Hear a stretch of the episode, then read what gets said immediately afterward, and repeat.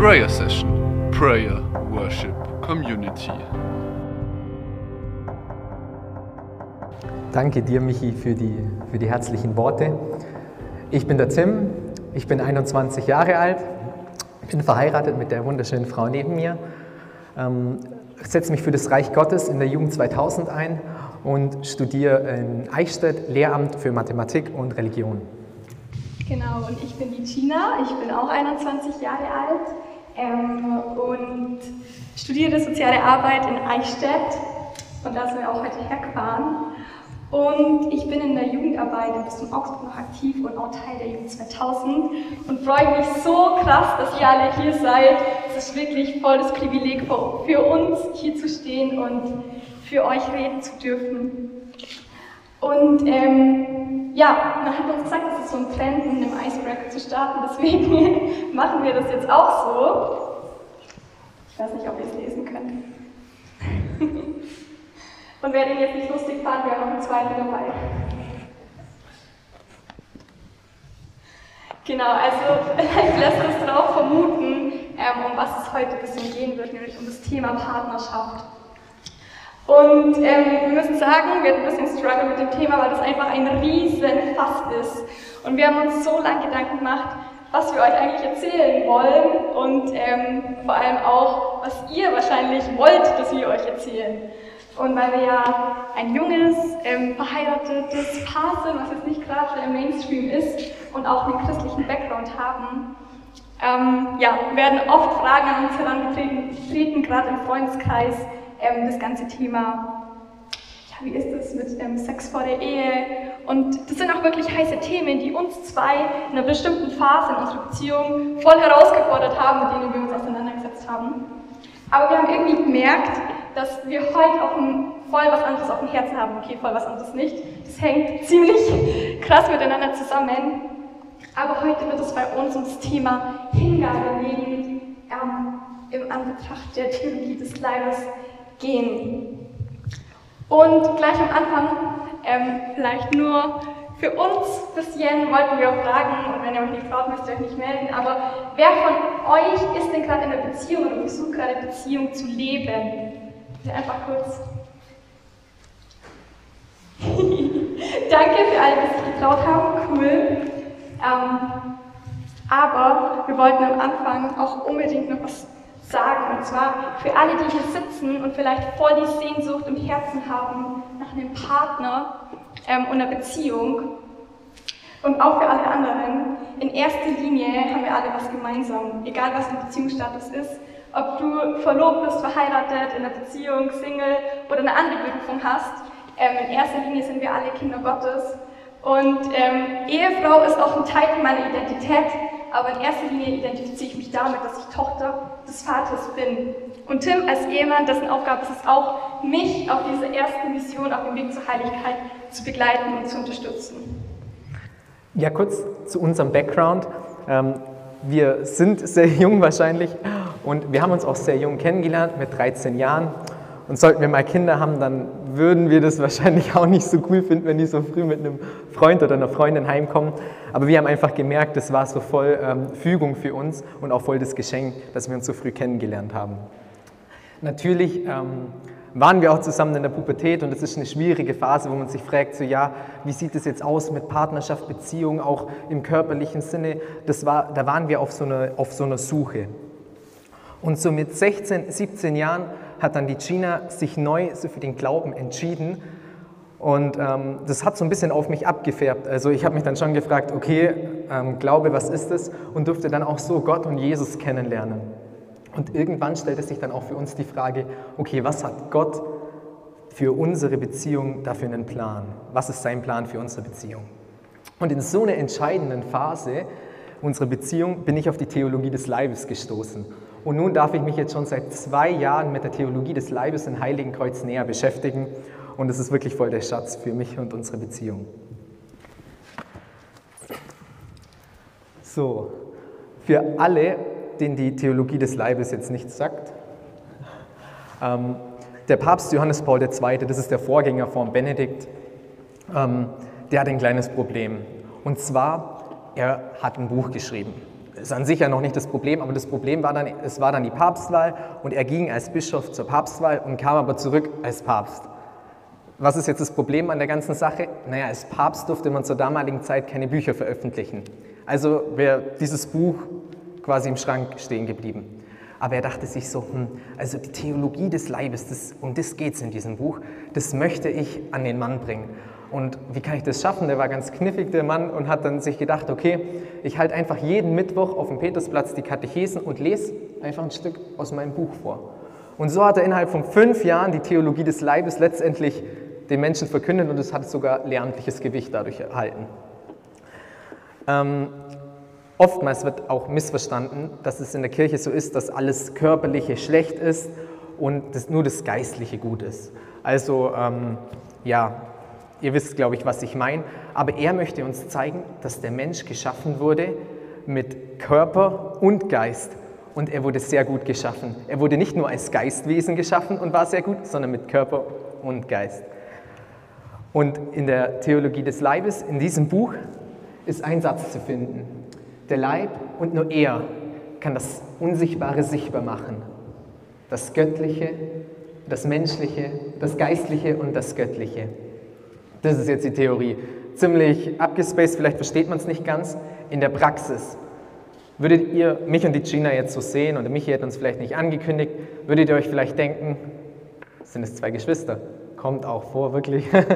Aber ähm, sobald ich jetzt zum Beispiel die Gina an der Hand nehme oder sie, sie in den Arm nehmen würde oder ihr sogar noch einen Kuss geben würde, dann würdet ihr denk, euch denken, okay, halt, stopp. Also mit Geschwistern, da kann was nicht, da passt was nicht. Und das ist der springende Punkt. Wir haben mit unseren Körpern quasi was Unsichtbares, unsere Ehe, unsere Partnerschaft zum Ausdruck gebracht. Genau, also diese, dieser Leib ist einfach das Zentrale in der Theologie des Leibes, deswegen heißt es ja auch so. Und ähm, jetzt eine kurze Story, damit ihr vielleicht ein bisschen versteht, wie Papst Johannes Paul tickt. Also keine Sorge, ist nur der Background, wir kommen noch zum eigentlichen Thema. Aber lehn dich einfach kurz zurück und stell dir vor, du sparst dein ganzes Leben Geld an, um dir dieses eine Auto zu kaufen. Dann kaufst du ein nagelneues Auto und fährst zum ersten Mal mit dem auf die Straße. Und auf einmal hockelt es so richtig und denkst, okay, ich würde voll die Krise kriegen, rechts ranfahren, ähm, steig aus und sehe vier platte Reifen und denk mir, ich habe so viel drauf gespart und es kann nicht sein, dass das neue Auto einfach jetzt vier platte Reifen hat. Und ich, verzweifelt ich bin, weil ich selber nicht wissen würde, wie ich das Problem jetzt alleine löse, ähm, würde vielleicht auf dem Parkplatz rumlaufen ähm, und mich umschauen, ob da irgendjemand ist, der mir helfen kann. Und während ich mich so umschaue, sehe ich einfach, dass alle Autos mit vier platten Reifen rumfahren. Richtig crazy, ich weiß nicht, ob ihr das euch vorstellen könnt. Ähm, und dann laufe ich einfach zu dem erstbesten Typen hin und frage ihn, okay, ich habe vier platte Reifen, du hast vier platte Reifen, was ist los? Und er sagt einfach, hä, ist doch ganz normal. Alle fahren so rum. Alle fahren doch so. Er weiß gar nicht, was mein Problem ist. Und das ist genau das, was Papst Johannes Paul gemacht hat oder wie er getippt hat. Und zwar, er schaut in unsere Welt in Bezug auf die Partnerschaft ähm, und sieht so viele gebrochene Herzen, gebrochene Beziehungen, ähm, Freizügigkeit irgendwie. Jeder hat viele Partner und ja, Scheidung, Trennung, ich glaube, ich muss euch da nicht mehr sagen. Ähm, und er dachte sich so, das kann doch nicht sein. Am Anfang war das nicht so wie der Typ in der Geschichte, der sich dachte, hey, der, der das Auto erfunden hat, der hat es mit vier vollen Reifen erfunden, damit es einfach besser fährt. Und Papst Johannes Paul dachte sich, hey, am Anfang, da war das nicht so. Derjenige, der Frau und Mann ins Leben ähm, berufen hat, der die Partnerschaft erfunden hat, Gott, der wollte das nicht so, das war nicht sein Plan für uns. Und Papst Johannes Paul II. war Priester und ihr habt schon gehört, er hat es mit Büchern irgendwie gehabt. Er wollte wissen, was der Plan ist und dann schaut er natürlich ins Buch der Bücher.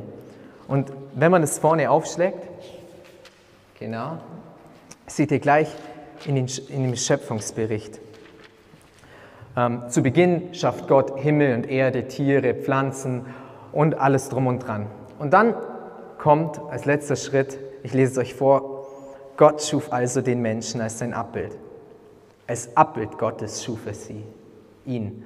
Als Mann und Frau schuf er sie.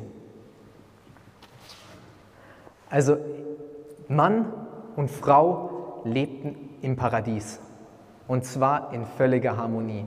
Also ich weiß nicht, wie ihr euch das vorstellt. Keine Ahnung, ich denke mir so, es wird mega Hammer sein und die Malediven sind da wahrscheinlich nichts dagegen. Okay, wir lesen mal weiter.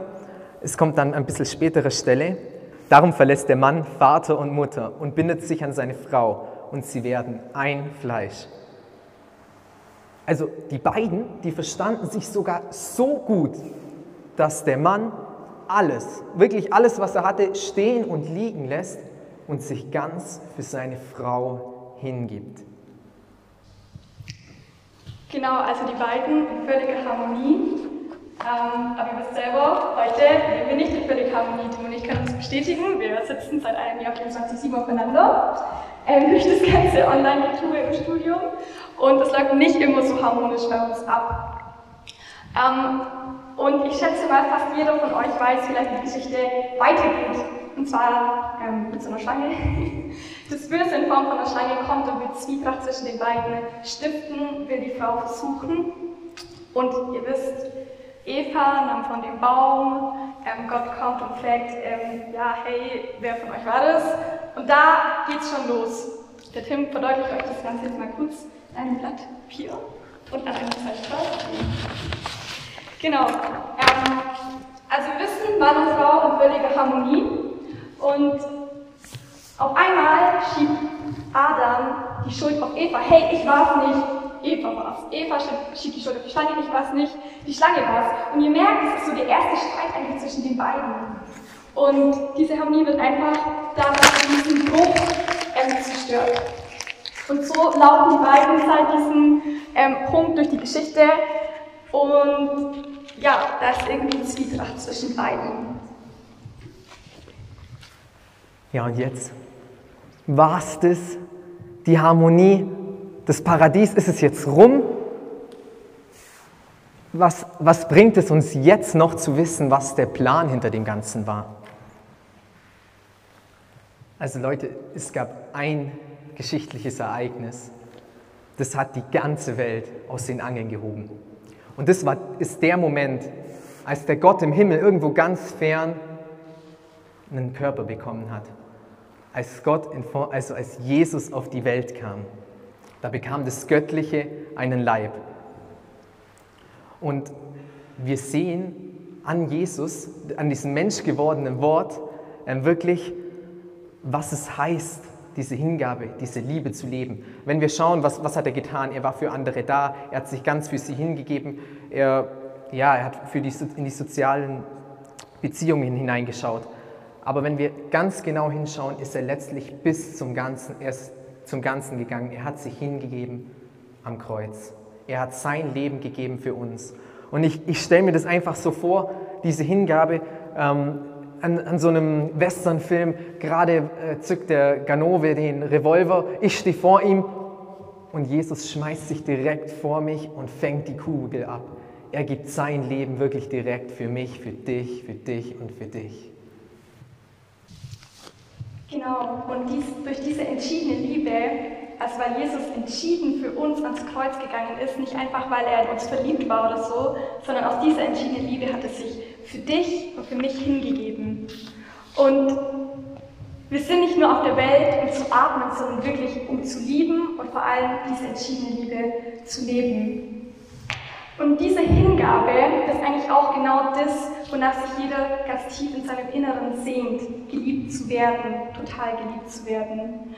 Und ähm, beinahe in jedem Film, Tim hat es gerade auch schon ein bisschen angesprochen, wenn ihr einfach mal so an eure Lieblingsfilme denkt, ähm, dann gibt es wahrscheinlich diese eine Szene, wo oft der Höhepunkt des Filmes ist, wo ein anderer für sein Leben hingibt, für eine Person, die er liebt oder für ein anderes hohes Gut, für Freiheit oder sowas. Und wir haben euch auch eine Szene mitgebracht, wo das einfach besser veranschaulicht. Ich denke, jeder von euch kennt Titanic. Kurzzusammenfassung, ein Schiff geht unter und viele Menschen sterben. Ähm, und auf diesem Schiff, da gibt es zwei, ein Liebespaar, Jack und Rose. Und die lernen sich da kennen und die lernen sich da lieben. Und Sie überleben, kurzer Spoiler, sie überleben ähm, diesen Schiffsbruch, sind beide mitten im Ozean ähm, in der Nacht. Also es ist nicht so cooles Wetter und so, es ist richtig, richtig kalt und bangen eigentlich um ihr Leben. Und in diesem Wasser sehen sie, finden sie ein Brett, auf dem sie sich retten können. Das Problem dabei ist, das ist jetzt noch nicht das Happy End, ähm, auf dem Brett kann einfach immer nur einer liegen, weil sobald, sobald beide drauf gehen, gerät es aus dem Gleichgewicht und einer fällt runter. Als ich die Stelle gesehen habe, in der Vorbereitung ist mir eins aufgefallen und zwar, die Rose sagt, ich liebe dich. Und dann der Moment, ich so, es ist eine kurze Stille, so, ja, kommt jetzt endlich dieses Ich dich auch, ich liebe dich auch oder irgendwas. Aber er redet einfach weiter. Und dann in dem Moment wurde mir klar, dass diese Antwort nicht nötig war. Weil Jack hat mit seinem ganzen Körper quasi zum Ausdruck gebracht, hey, ich liebe dich so sehr, dass ich mein Leben gebe für dich. Also was, was wäre ein größerer Liebesbeweis? Was wären da nur Worte? Genau, und was heißt es jetzt für uns? Ähm, sollen wir alle sterben für die Menschen, die wir lieben?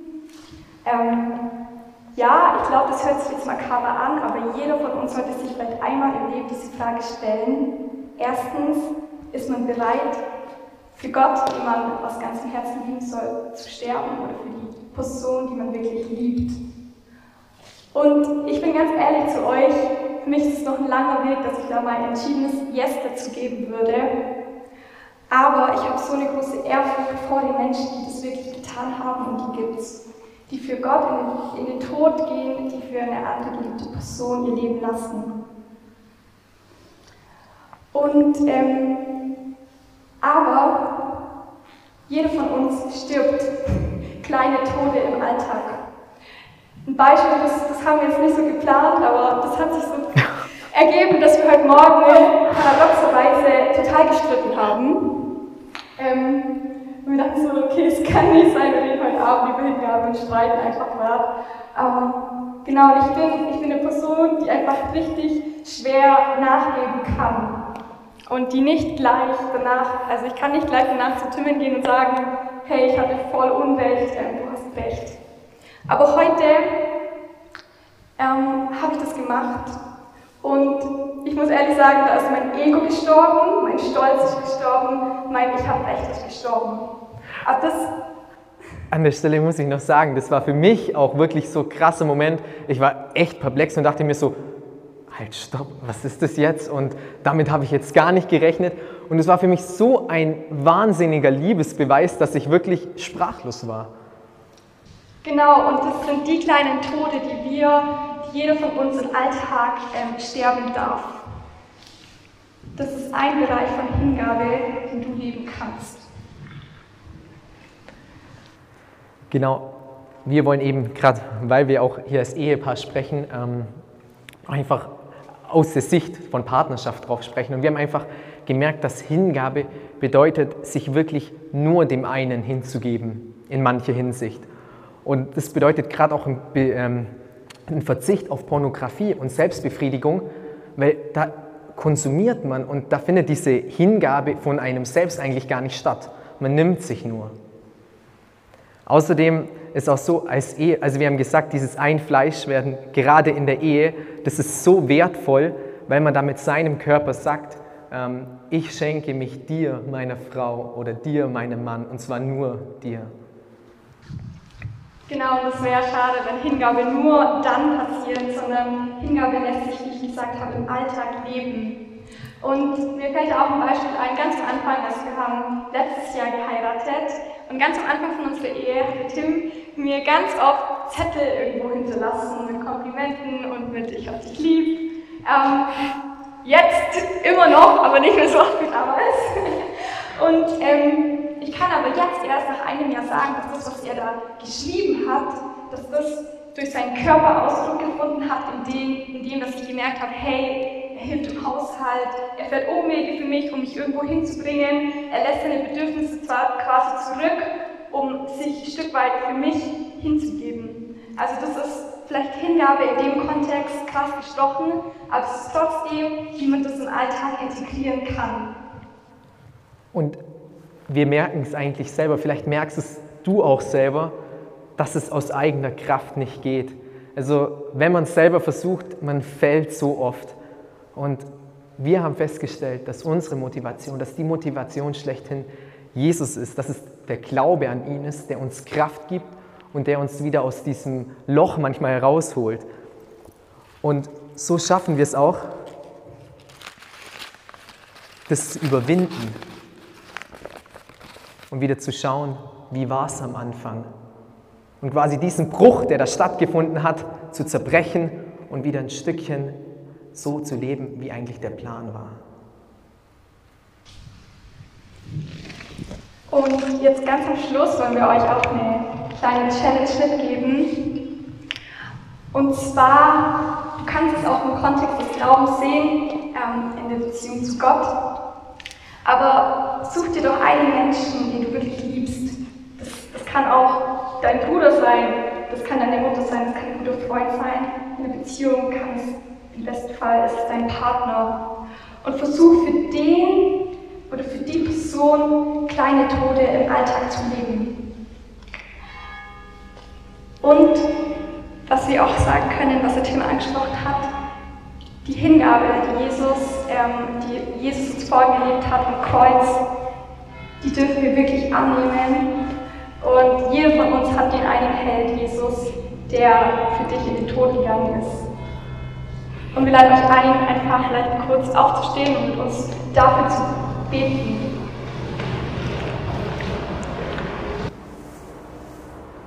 Ja, Jesus, in erster Linie danke ich dir einfach. Ich danke dir, dass du auf die Welt kamst, was wir auch bald wieder an Weihnachten feiern dürfen. Und dass du uns dich ganz geschenkt hast, dass du die Hingabe wirklich gelebt hast und für uns ans Kreuz gegangen bist. Dass du dich, bildlich gesprochen, vor uns, dich vor die Kugel geschmissen hast für uns, damit wir gerettet werden.